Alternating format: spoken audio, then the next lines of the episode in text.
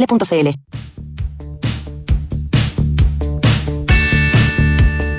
Presentamos Café Duna con María del Carmen Rodríguez. Duna, sonidos de tu mundo. 5 de la tarde en punto. Le vamos a cambiar el nombre a este programa. No más Café Duna, de ahora COVID Duna. soy María del Carmen Rodríguez, como decía esa presentación. No soy Paula Frederick, menos Polo Ramírez, porque los compañeros de este horario han sucumbido frente a la pandemia. Pasó, pasó. Y la convivencia en este estudio, estrecho, afectuoso, eh, en oportunidades caluroso, ha hecho que los bichos eh, proliferaran, se contagiaran y ahora no queda más que estar cumpliendo con su deber. Aquí estaré yo para acompañarlos, por supuesto, de 5 a 6 de la tarde, con el espíritu, eso sí, tradicional de café, del ex Café Duna, hoy COVID Duna. Vamos a um, estar con hartos temas entretenidos. Les cuento eso sí primero sobre la temperatura. A esta hora en Santiago tenemos 26,8 grados, algo abochornado, eso sí aquí en la capital, en Valparaíso, donde nos escuchan el 104.1 y 17 grados. En eh, Concepción, donde nos pueden escuchar en el 90.1, 19 grados de temperatura. Y en Puerto Montt, donde nos sintonizan en el 99.7, hay 20 grados de temperatura. Esto es como Polima West Coast. Aquí estoy ultra solo, pero no tanto, porque yo sé que ustedes me van a estar acompañando durante esta semana que mm, nuestros, que nuestro querido Polo y nuestra querida Paula eh, recuperan sus energías, su fuerza, su, su salud para retomar sus funciones a partir de la próxima semana. Les cuento que vamos a tener hartos temas bien entretenidos aquí en eh, Café Duna. Vamos a mm, la promesa, a ver si alcanzamos a hacerlos todos, pero eh, les quiero contar sobre la polémica que se está generando en Nueva York por la instalación de las antenas 5G. Em, la ciudad tiene un plan para lograr eh, establecer una red total de 5G en, en esa ciudad y obviamente la instalación de estas antenas, como ya es habitual cuando esto ocurre, no ha estado exenta de polémicas cómo son las antenas, cuáles son los temores que tiene la gente. Bueno, de eso vamos a estar eh, contándoles aquí en eh, Café Duna. También pretendo contarles sobre una cifra importante que se va a cumplir en el contexto de la población mundial. El día 15 de noviembre se proyecta será un eh, registro mm, récord en la población del mundo, 8 mil millones de personas debiéramos estar siendo para el día 15. Eso es, es 12, 13, 14, el próximo martes. Una semana más, en ocho días más. Vamos a estar ya llegando, superando los 8 mil millones de personas. Todo esto además en el contexto de la COP27. Un dato importante, se sabe la importancia que tiene eh, el aumento en la población, ¿cierto? Para, en términos medioambientales. Así que vamos a estar hablando de eso. Y a propósito de COP27, nos visitará don Patricio Lascano. Es el editor de ¿Qué pasa de la tercera, como ustedes saben. Nos va a estar contando de los detalles de esta cumbre, que es lo que se está discutiendo en, obviamente, la principal cumbre climática que se desarrolla a nivel mundial. Partió ayer y Chile va a tener una participación estelar en estas negociaciones. ¿De qué se trata? Bueno, para eso estará Patricio Lascano junto a nosotros. Y también Andrés Gómez subeditor de La Tercera Domingo, nos va a visitar para contarnos sobre Delia Domínguez. Ella es la última poeta de la generación del 50 que em, lamentablemente murió ayer, hace harto tiempo que se encontraba enferma, padecía el mal de Alzheimer y vamos a conocer parte de su historia, eh, su rol en el mundo de la, de la poesía en nuestro país eh, su relación con Pablo Neruda, con Isabel Allende, eso y muchísimo más aquí en Café Duna. Son las 5 de la tarde con 5 minutos. Vamos a ver algunos de los temas que han estado dando vuelta entre las redes sociales em, o que han, han dado eh, hechos eh, quizás un poquito aislados que han sido motivo de noticia. Bueno, uno de ellos es Elon Musk, ya es como una sección obligada en este espacio. Y eh, bueno, básicamente hay dos noticias de, que, han puesto nuevamente a esta red social en el centro de la discusión. Primero fue, bueno, ustedes recuerdan, Elon Musk compró, ¿cierto? Eh, Twitter en 44 mil millones de dólares.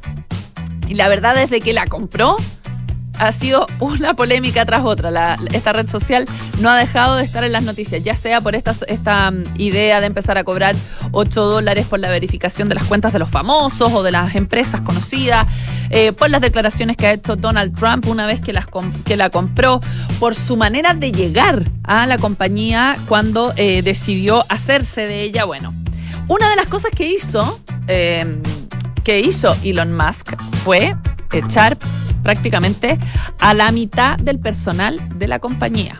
Pero, uh, uh, wrong, cometió un error.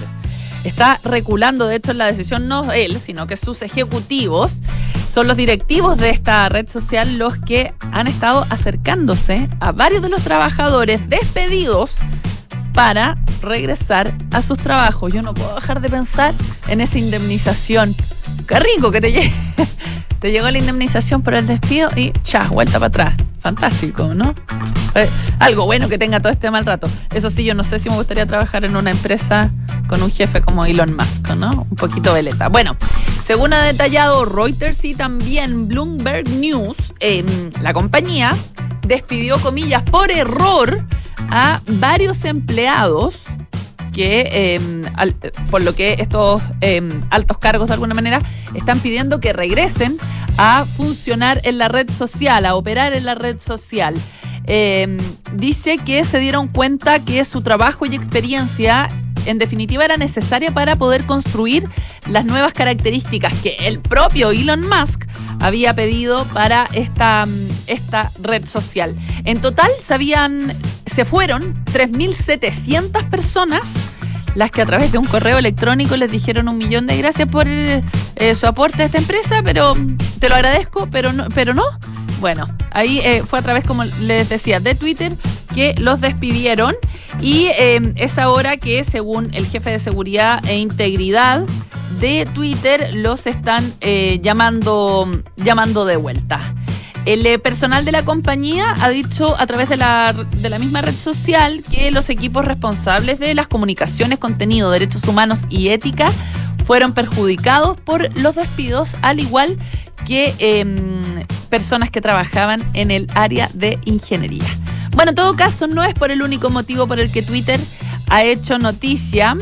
Eh, la comediante y actriz Katie Griffin vio su cuenta em, suspendida. No sé si se acuerdan de ella, que en alguna ceremonia fue con una cabeza de Trump en la mano, que también fue muy polémico. Ya, bueno, es ella. La cosa es que ella, junto a un buen lote de personas, decidieron eh, cambiarle el nombre a su cuenta y ponerle Elon Musk. ¿Ya? Como si, o sea, como haciéndose pasar por el dueño de Twitter.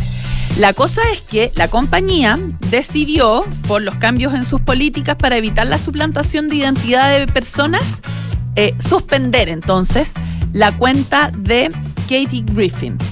Según dijo el propio Musk, dijo, en el futuro cualquier usuario de Twitter que participe en suplantación de identidad sin especificar claramente, comillas, parodia, se va a suspender de forma permanente, es lo que dijo él ayer a través de, mm, su propia cuenta en, eh, en Twitter. Según Elon Musk, su objetivo es hacer de Twitter la fuente más segura de información en todo el mundo. Y es por eso, de alguna manera, que estaría en contra de este tipo de prácticas em, de suplantación. Bueno, em, la, la, red social em, habría decidido además retrasar esto que les estaba comentando antes, el lanzamiento de este nuevo plan de pago de cuentas verificadas. Esto hasta las elecciones de medio mandato en Estados Unidos, las famosas midterms, según informó el eh, New York Times.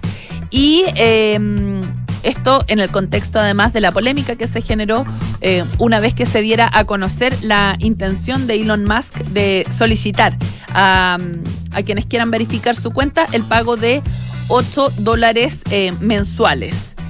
Eh, dice que el objetivo, o sea, que, más bien esta suspensión se da eh, con el fin de, mm, o más bien por los temores de que pudiera influir en las elecciones estadounidenses.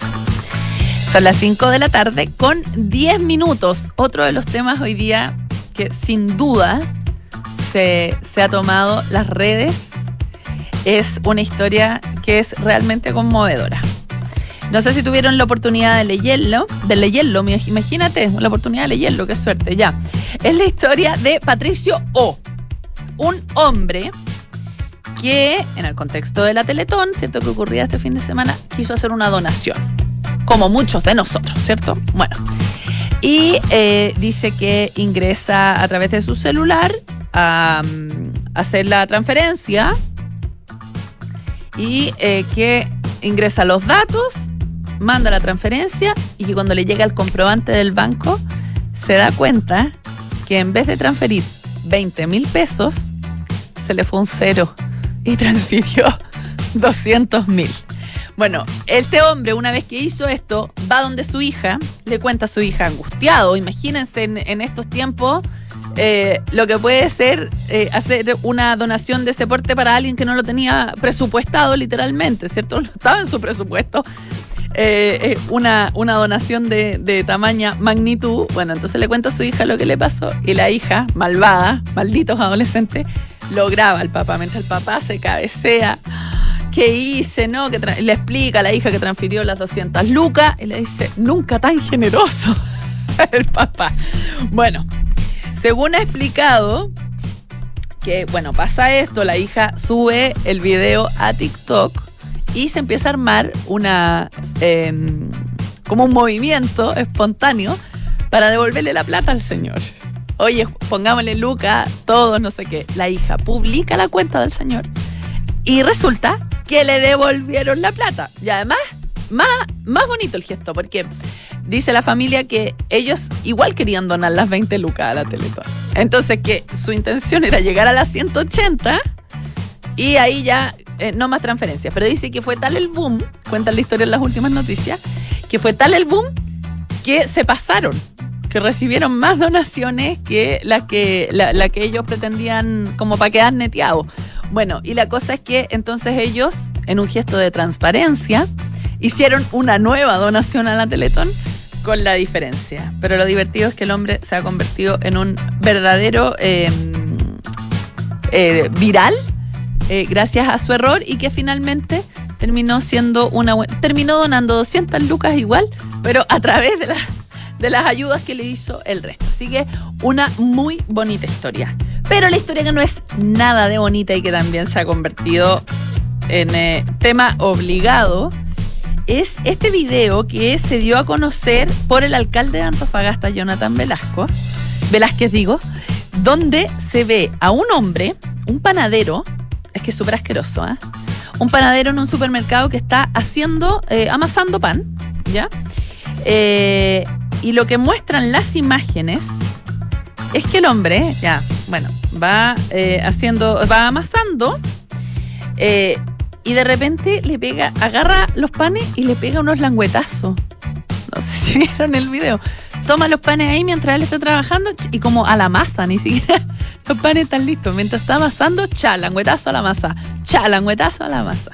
Bueno, la cosa es que la denuncia parte eh, a partir de una persona que dice que había ido al banco, de hecho, a donar para la Teletón, que pasa después al supermercado a comprar pan y que su hijo le dice, papá, mira lo que está haciendo el panadero, que está como detrás de lo que hace cuando uno ve la panadería atrás del mesón. Entonces, dice el papá que como que no pesca al niño, como que, está hablando este niño, como este, el panadero va a estar langueteando los panes.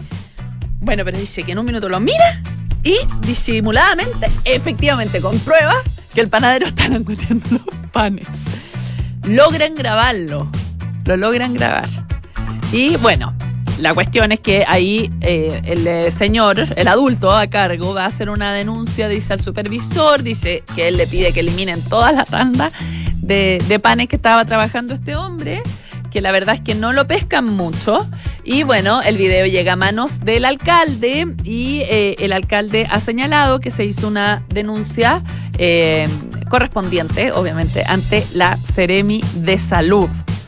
Em, bueno, una vez que se viralizó este registro, se confirmó que la autoridad sanitaria de la región Antofagasta eh, prohibió el funcionamiento de, la, de los panes langueteados de esa panadería. Se podría llamar así la panadería, ¿no? Yo creo que le iría increíble. Los panes langueteados. En verdad. La, dejo ahí. Tómenla, déjenla. Yo encuentro como un gran nombre. Bueno, eh, dice que los administradores de Procepan no habían tomado ninguna medida de revisión de sus protocolos ni de sus procedimientos que aseguraran que los hechos, por todos conocidos, no vuelvan a ocurrir, es lo que ha dicho la Ceremi de Salud Antofagasta al diario Antofagasta. Así que finalmente es entonces que se le impide la, operación a esta panadería y eh, además el eh, supermercado arriesga, multas que pueden alcanzar las 1000 UTM. Los panes langueteados de Antofagasta, ya saben. Vamos a escuchar algo de música aquí en Café Duna. Nada más ni nada menos que a George Michael, Freedom.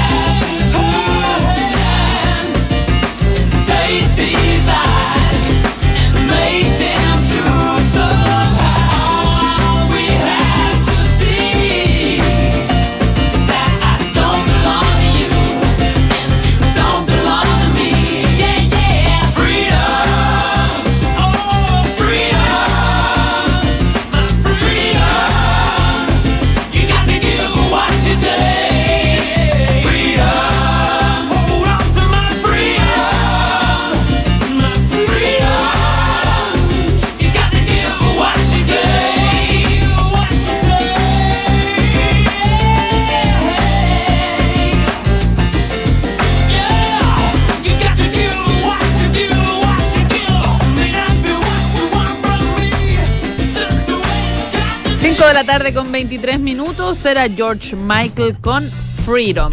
Oye, antes de irnos a, antes de contarles lo, que les quería comentar, les cuento que se está votando en la Cámara de Diputados la elección de la nueva testera, ¿cierto? Si bien no ha habido eh, mayoría absoluta va a, para elegir el presidente de la, de la Cámara, eh, ya sí hay eh, la eh, primer vicepresidente que eh, se quedó con eh, Carlos Bianchi con ese, ese cargo y Catalina Pérez quedó como segunda vicepresidenta. Ahora se va a realizar una nueva, una nueva votación, una segunda vuelta para elegir al eh, presidente por esto, porque no se han alcanzado los quórums necesarios. Los candidatos son Vlado Mirosevich y Miguel Calisto, por supuesto. Que apenas sepamos cómo va eso, se los vamos a estar contando. Bueno, les quería comentar, cuando son las 5 de la tarde, con 24 minutos, toda la polémica que se ha generado en torno a la instalación de las antenas 5G, esto en Manhattan, y en realidad no solo en Manhattan, es en Nueva York entero. Han, han estado apareciendo unas columnas de unos 10 metros, imagínense como tres pisos de altura, son unas columnas grises y que eh, en la punta tienen una especie de cilindro que como perforado que eh, obviamente es inevitable que afecte como el eh, paisaje, ¿cierto? La, la visual habitual de, de los eh, de la ciudad de Nueva York. Estas son las nuevas antenas que está instalando la empresa Link NYC, New York City, que son las más recientes eh, de, eh, en, términos de infraestructura para la renovación tecnológica que pretende hacer Nueva York. Se van a instalar 2.000 de estas torres eh, G, 5G, ¿cierto? Esto en un proceso que va a durar años. Y la idea es que eh, estas torres eh, otorguen, o sea, de alguna manera eliminen focos sin cobertura de Internet para Nueva York. Se van a instalar en barrios eh, de los distritos del Bronx, de Brooklyn, de Queens, de Queens, digo, de Staten Island y eh, al norte de la calle 96 de Manhattan. Con esto, una vez que se logren poner en funcionamiento, los vecinos van a tener acceso gratuito a Wi-Fi de alta, de alta velocidad, también llamadas digitales, servicio 5G. Eh, en muchos lugares de esos todavía hay teléfonos públicos incluso. Bueno, según los funcionarios de la Oficina de Tecnología e Innovación de la ciudad, el 40% de los hogares de Nueva York no tienen eh, banda ancha doméstica y móvil y el, servicio móvil incluido.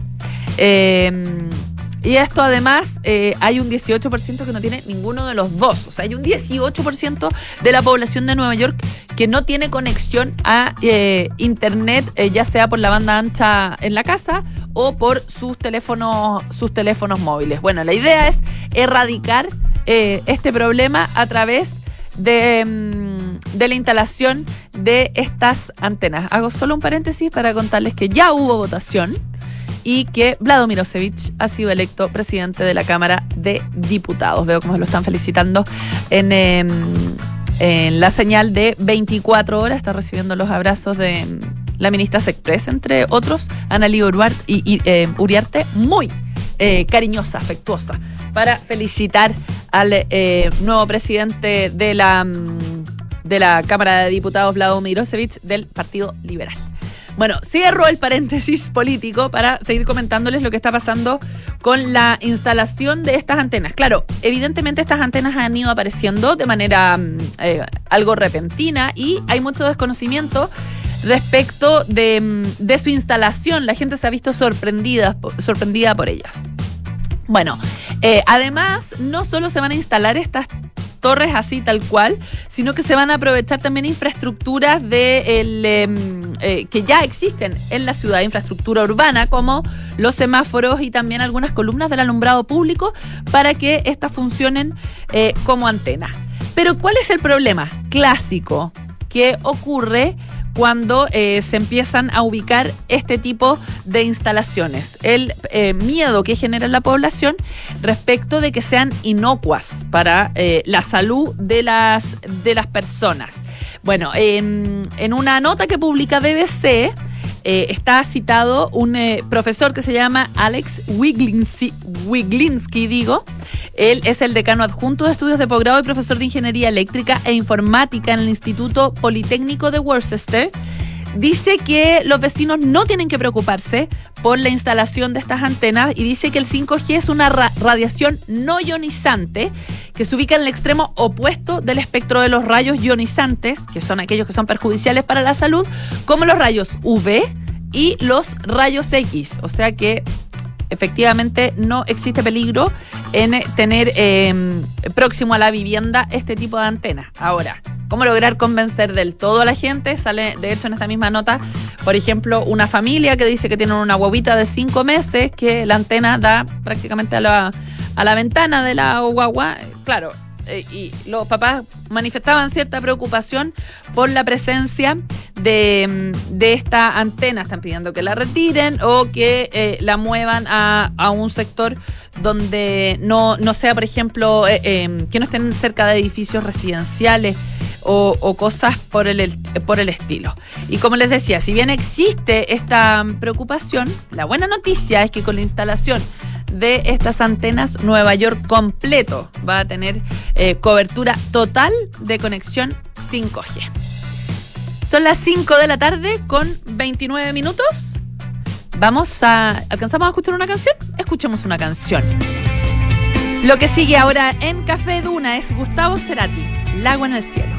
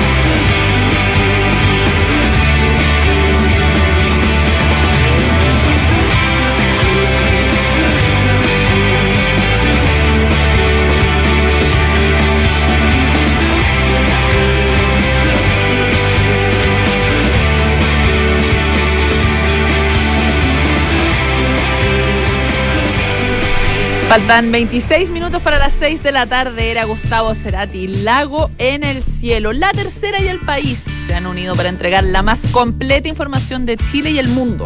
Ya puedes suscribirte a uno de los diarios más influyentes de habla hispana con enfoque en la coyuntura europea. Suscríbete en latercera.com. Vamos a hacer un corte y volvemos en solo unos minutos junto a nuestros infiltrados Andrés Gómez y Patricio Lascano. Ya vuelve más Café Duna aquí en el 89.7.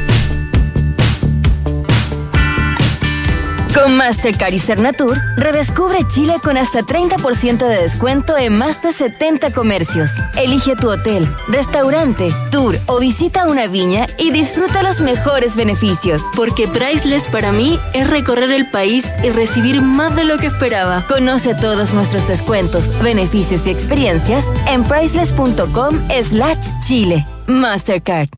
Me di cuenta de que debíamos hacer un cambio en la gestión de personas y comencé a pensar, pero pensar en digital. Fue ahí cuando encontré Senda de, de Fontana y conecté todos los procesos del capital humano. ¿Y tú? ¿Qué esperas para pensar en digital? Piensa digital contratando Senda con Z, el software de recursos humanos de Defontana que te conecta al único ecosistema digital de gestión empresarial, comunicaciones, asistencia, reclutamiento y mucho más. Contrata Senda de Defontana desde 1.2 UFs mensuales en senda.cl. La Tercera, Pulso y Duna te invitan al cuarto ciclo de Conexión IP. No te pierdas este miércoles 9 de noviembre a las 12 horas la segunda sesión. Litio, innovación y nuevas tecnologías para Chile, con grandes invitados. Síguelo por streaming en latercera.com, duna.cl y pulso.cl. Presentan Walmart y Entel. Auspicia SQM. Te esperamos. Si para viajar fuera de Chile te planificas, piensa cuánta planificación requiere invertir tu patrimonio sin fronteras. En MB Inversiones te acompañamos con una mirada global a encontrar las mejores alternativas para invertir en todo el mundo. Acércate a MB Inversiones y abre tu cuenta con nosotros. Nuestro equipo de expertos globales te asesorará para que tu patrimonio crezca a tu ritmo, sin fronteras. MB Inversiones, desde 1998, Inversiones sin fronteras. www.mbi.cl Sofía querida, no quiero que te asustes. Quiero contratar anticipadamente los servicios funerarios de María Ayuda. Quiero estar preparada y tranquila. Abuelita, te encuentro toda la razón. Y así, cuando llegue el momento, yo y todos tus nietos te podremos despedir con la seguridad que así querías que fuera. Descubra la tranquilidad de acceder a una compra anticipada de servicios funerarios, ayudando a los miles de niños y niñas de la Fundación María Ayuda. Más información en funerariamariaayuda.cl. Estamos contigo cuando más nos necesitas. Edificio Lift de Inmobiliaria Hexacón. Es un espacio para vivir en la mejor ubicación de Vitacura, en un barrio tradicional, a pasos de todo lo que necesitas. Vive conectado con el diseño y la ciudad, en departamentos de dos y tres dormitorios. Un proyecto donde la arquitectura está concebida desde el atrio principal, lo que define un estándar residencial superior. Conoce más en www.exacon.cl. Paula lleva cinco minutos revolviendo su café mientras mira noticias en su celular. Aún no le pone azúcar, solo le da vueltas y vueltas. Hay momentos para darle vueltas, pero a la hora de invertir es mejor Fondos, con soluciones simples y rápidas a través de la app o la web, donde un grupo de coach expertos te guiará según tu perfil de riesgo y objetivos. Deja de pensarlo y hazla simple con Scotia. Infórmese de las características esenciales de la inversión en estos fondos mutuos establecidos en sus reglamentos internos y scotiabankchile.cl. Infórmese sobre la garantía estatal de los depósitos en su banco en cmfchile.cl. Marca registrada de The Bank of Nova Scotia, utilizada bajo licencia.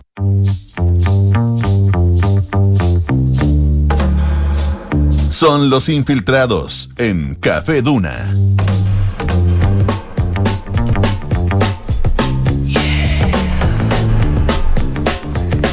Faltan 21 minutos para las 6 de la tarde. Estamos de vuelta aquí en Café Duna junto a Andrés Gómez, su editor de La Tercera Domingo, y Patricio Lascano, editor de ¿Qué pasa? De La Tercera. ¿Cómo están? Hola, Pito. Muy bien. ¿Y tú? Ustedes sanos, ¿cierto? pasaron, pasaron los test. ¿Sí? Así es. Ya, qué bueno, porque la verdad es que no estamos para más, y estamos un poquito nerviosos y no estamos para más bichos en esta, en esta organización. La verdad es que estamos un poco exigidos. Cualquier minuto ustedes pueden ser conductores. ¿ah? claro. Vayan, estamos, estamos haciendo casting al aire, así que saquen sus mejores cartas. La banca, la banca. Eso, saquen sus mejores cartas porque cualquiera, cualquiera puede ser convocado. Está una nómina abierta. Oigan, vamos a Egipto, ¿les parece? Porque está todo pasando ya. Con la COP27, Pato, cuéntanos en qué está, cuáles son las expectativas, a dónde hay que poner el foco eh, y qué monos pintamos nosotros allá. Sí, mira, eh, efectivamente comenzó la COP27, formalmente comenzó ayer domingo, pero eh, hoy día comenzaron las negociaciones entre los líderes de los distintos países. Básicamente eh, lo que se pretende o lo que, eh, lo que va a ser lo principal en esta COP27 es el tema del financiamiento. ¿Quién paga todo esto? Porque todo esto tiene un precio. ¿Quién paga todo esto? ¿Te refieres a eh, el cambio a matrices más limpias, cosas por el estilo? Ya. Todo tiene un valor. Por ejemplo, el cambio a, la eliminación de los combustibles fósiles por energía renovable. Uno. Después, algo que los países más pobres han reclamado durante mucho tiempo y es que ellos están sufriendo las consecuencias del cambio climático, siendo que ellos no son los grandes emisores y por lo tanto le están pidiendo a las naciones desarrolladas a que paguen por eso. Que de alguna manera como que indemnicen retroactivamente por haber contaminado como contaminaron. Y las naciones desarrolladas dicen, ok, estamos de acuerdo, pero también tienen alguna, bueno, obviamente esto les cuesta dinero mm. y además de eso, eh, por ejemplo, Estados Unidos teme que al reconocer y pagar, eh, el día de mañana puede ser sujeto de demandas o de problemas administrativos al reconocer que son parte de abrir la puerta en el fondo. Exactamente. Pato, pero esto es como la discusión eterna, ¿o no? O sea, yo tengo como que tengo una idea como que estaba en el colegio, yo sé que no fue hace tanto, fue hace poco, pero es como la conversación que eterna. De hecho, Greta. O sea, cuando, cuando tú dices el financiamiento, ya, pero. De hecho, ya lo sabemos. Show me the money, como decía Jerome Maguire. Eh, Greta Thunberg, la ¿Mm? activista sueca, lo resumió así en un discurso. Bla, bla, bla y nos llevamos en puro bla bla y la verdad que eh, probablemente eh, no se logren muchos acuerdos ahora. Ahora, Chile va a jugar un rol eh, fundamental en esta COP porque precisamente la mesa, que es la que donde se negocia el tema del dinero, cuánto cuestan los daños, mm. quién paga los daños, una de las personas que la va a dirigir es Maisa Rojas, que es la ministra de Medio Ambiente. Así que va a tener un rol bastante fundamental y, y importante Chile. Ya, pero o sea, en términos de expectativas, eh. Eh, porque eh, ha habido, como dependiendo el número de COP que haya sido, como se, se, han puesto los focos, claro, ahora está puesto en el financiamiento, pero es realmente, vamos a ver algo que se mueva, como hay expectativas reales Mira, de, que, de que se mueva un poco la aguja. Sí, es, es bueno. Y, perdón, considerando que hay una guerra en Ucrania. Sí que eh, eh, los combustibles fósiles se están volviendo, eh, o sea, han retomado fuerza por el contexto en el que estamos, la verdad es que pareciera que va a ser un poquito más decorativa, ¿o no? Sí, bueno, normalmente cuando parten las COP siempre hay expectativas bastante bajas respecto a lo que se vaya a lograr, pero hay algunas COP que de alguna manera han sido exitosas, como la que se realizó en París y donde se logró el mm, Acuerdo de París, que es básicamente ponerle un número y un tope al alza de temperatura. Mm. Pero también hay otras muy decepcionantes, como la de Copenhague el 2009, que también se, llegó con mucha expectativa y finalmente no se logró nada. Por eso las puertas están abiertas un poco a que pueda eh, haber algún avance, pero... Eh, eh, siempre también hay gente muy escéptica al respecto, sobre todo por la cantidad de años que han pasado Claro. y seguimos un poco en lo y, mismo. y en la COP de, de París, claro, se fijó un- una cifra, pero es una cifra que nadie cree que, Que se vaya a lograr. que se vaya a lograr también. Entonces, claro, eh, al menos hubo un acuerdo, pero, Sí. pero no lo vamos, no, no vamos a Sí, cumplirlo. mira, sí, lo otro, y lo otro es, eh, bueno, el rol de que juegan la- la- las potencias emergentes como China e India, que de hecho ellos ni siquiera mandan a sus mandatarios ni a gente de primera línea, mandan negociadores de segundo nivel. Porque básicamente con la lógica de, de China, sobre todo, dice, bueno, durante años eh, la industrialización, eh, Estados Unidos y Europa contaminaron el planeta y se hicieron ricos gracias a eso. Y ahora que nosotros nos estamos industrializando y haciéndonos ricos, dicen, no, no, no, pero ustedes no contaminen, o sea, Reclama su derecho a. ¿ah? a contaminar también Es que, parte de su planeta. Para poder Claro. crecer, para poder crecer. Ay, insisto, estas discusiones eternas. Que, sí, que- y esta, esta que discusión finalmente es más política y económica que, que otra cosa, más que científica o... No, y, o- y o realmente el contexto no está dado. Además de la guerra O de Ucrania, inflación... Es uno de los temas de los que se ha hablado este año, de cómo eh, entre la crisis económica y la guerra, Mm. eh, ¿quién, qué, qué- qué tema es uno de los principales perjudicados? Es el tema medioambiental, porque Sí. no estamos para andar haciendo gastos mayores en... en en, eh, qué sé yo, energías más amigables, por ejemplo, Sí. si es que realmente no sabemos si, o sea, la gente está eligiendo entre comer y, y pasar frío. Absolutamente, sí. Eh, de hecho, eh, algunos mandatarios que se borraron de a ir es, por ejemplo, Vladimir Putin. Él dijo que no, no iba, no se iba a exponer a... Se podía exponer a varias cosas, a yo creo. Muchas cosas, sí, por supuesto, es uno de los que no se ve. Así que hay que ver, Sí. bueno, finalmente qué va a suceder con esta COP27. Ojalá algo, algo avancemos. Sí, bueno, hay algunas expectativas de que se podrían eh, lograr algunos avances. Esta semana, porque dura dos semanas, esta semana son las negociaciones un poco a puerta cerrada, un poco negociaciones más secretas. Y, Pero- que son las más, las más duras, ¿o no? las más duras, de hecho, hay muchos Las eh, más expertas. hay muchos mandatarios hoy día de primera línea presentes ahí negociando directamente.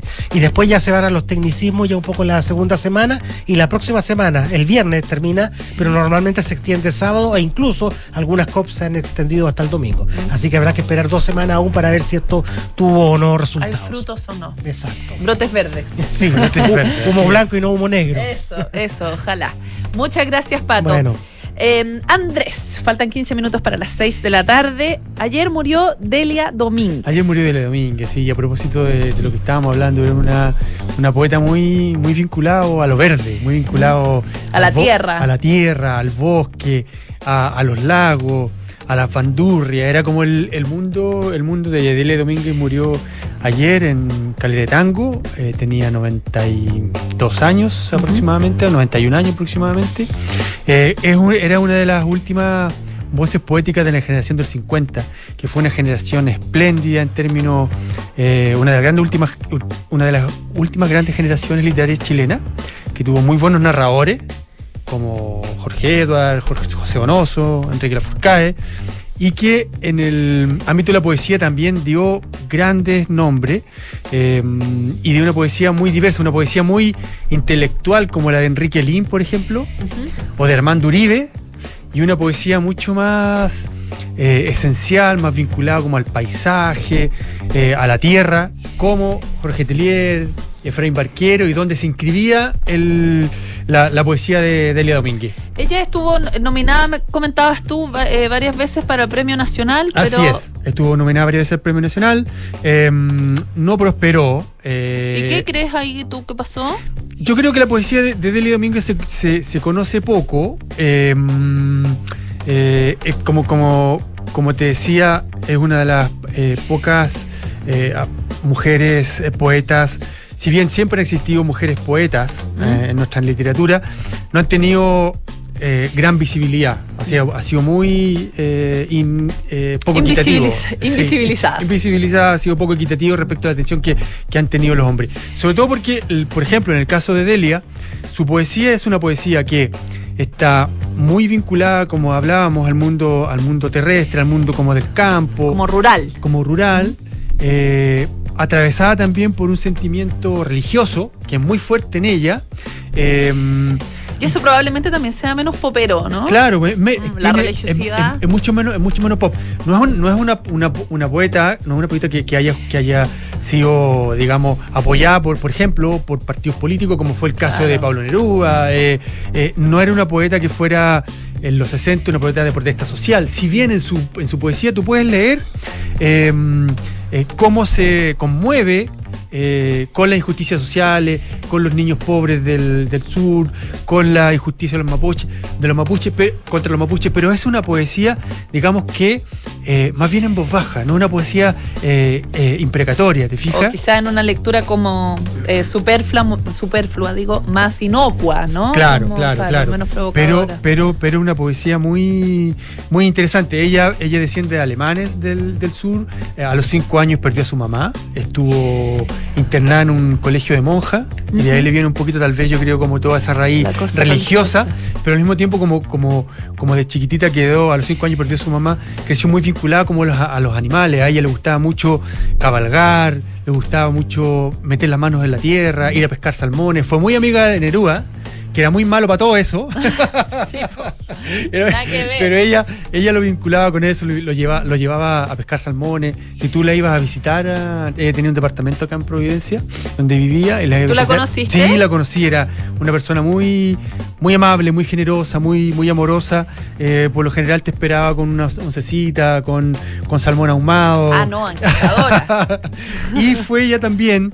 Este, mm, trabajó también en Revista Paula, donde conoció a Isabel Allende. ¿Ya? Isabel Allende escribió el prólogo de uno de sus libros. Mm. Y por ponerte un ejemplo de, de lo que decía Isabel Allende, lo que escribió Isabel Allende, por ejemplo de ella, dijo, si yo hiciera su retrato, usaría colores espléndidos, verde de los bosques nativos y azul de los lagos y cielos del paralelo, paralelo 40 Sur, blanco de las nieves eternas y tonos profundos de la tierra chilena. Así es su poesía, terrestre, con raíces, aérea, con ala de pájaro, translúcida como nuestras aguas. Qué bonito. Qué bonito, ¿no? Oye Andrés, y si uno quiere adentrarse en su obra, como qué podrías recomendar para, para quienes no la hemos leído, no, no, no la conocemos, Ella- eh, como para eh, más o menos eh, empaparse de su Empasa- em- em- empezar, claro, a, a conocerle un poquito. Mm. Mira, tiene, tiene dos libros más o menos, tiene tres libros más o menos recientes. Uno se llama eh, La gallina caste- castellana, ¿Mm? otro se llama Huevos revueltos, que es una especie de antología, ¿Ya? y otro se llama Clavo de olor. La- Todo- qué todo lindo ello- los nombres. y me sí. gustó el de huevos revueltos como una antología. es como la vida de uno, ¿no? Sí, exactamente, sí. Podría ser una biografía también. Absolutamente. Huevos revueltos. Bueno, ella fue también miembro de la Academia Chilena de Lengua. ¿Mm? Fue la cuarta mujer que, que- que integró la academia. Y, y nada, pues fue una, es, un- es una poeta que yo creo que vale, vale harto la pena conocer y Qué bonito. descubrir. Está bien, pues. Bueno, murió. ¿Sabes algo de sus funerales? Entiendo que es el miércoles en Osorno.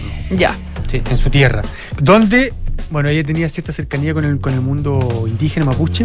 Le tenían, le tenían un nombre. Tú sabes que Neruda la llamaba enérgica paloma de los montes.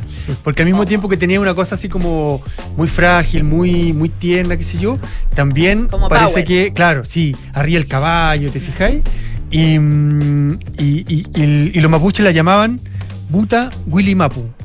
Que ¿Cómo? se- Buta, Buta Willy, Mili- But- Willy- Buta Willy Mapu. Que significa vieja de las grandes tierras del sur. Ah, qué bonito. Qué bonito. Me encantó. Ya. Faltan nueve minutos para las seis de la tarde. Muy agradecidas de su compañía, considerando este abandono que he tenido que enfrentar. muchas gracias, Andrés. Ah, bueno. muchas gracias, Bueno, Pato. Nos vemos, chao, chao. Ustedes quedan invitadísimos a seguir en la sintonía de Radio Duna. Ya vienen las noticias con Enrique Llávar. Y luego, aire fresco con Polo Bueno, no, se imaginan, se levanta para un programa y no para el otro, no. y aire fresco con Francisco Aravena. Aquí estamos, los de la banca, ¿ah? a titulares. Excelente. Se logró, se logró. Vamos, Chile. Vamos. ya, nos despedimos, nos volvemos a encontrar mañana a partir de las 5 de la tarde para más café.